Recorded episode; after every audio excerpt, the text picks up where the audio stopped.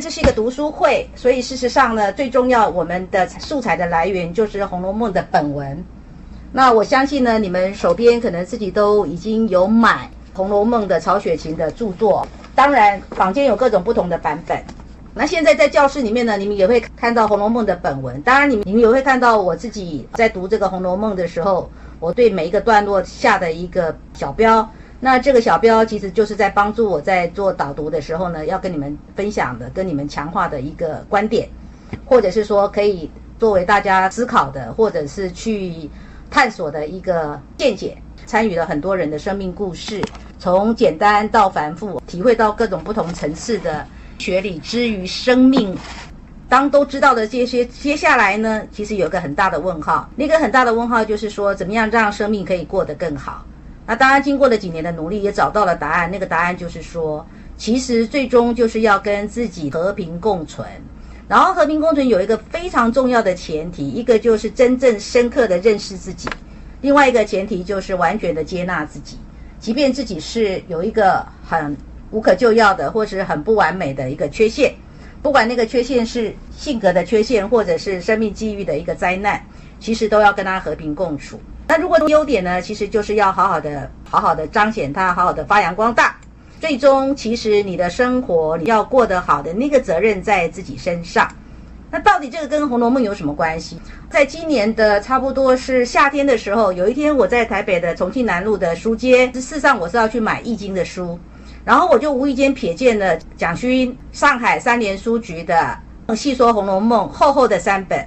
之后我就开始看那三本书，然后我看了之后，其实我有一种感动，一种感动就是说，君老师他是一九四七年出生的，也就是说他今年大概已经差不多是将近七十岁的人，他在台湾的这个学术的地位堪称是所谓的美学跟生活艺术的境界相当好的一个老师，所以他来导读《红楼梦》，就是从他口中讲述出来的《红楼梦》，其实。会让人读到一种所谓对生命的一种包容跟感动。当然很幸运的，后来也找到了有所谓的光碟可以听哦，那就是开始听蒋勋老师讲《细说红楼梦》。前后呢，我从第一集听到第八十回，整个听过一遍。现在我又进入了第二次的听课。另外，我也去听了台大中文系哦，台大开放的课程。是欧丽娟欧教授的《红楼梦》，比较从学术的观点，比较从一个中文研究学术的角度来解析《红楼梦》。两个老师的风格不一样，欧教授呢，其实就是完全是学术的一个观点；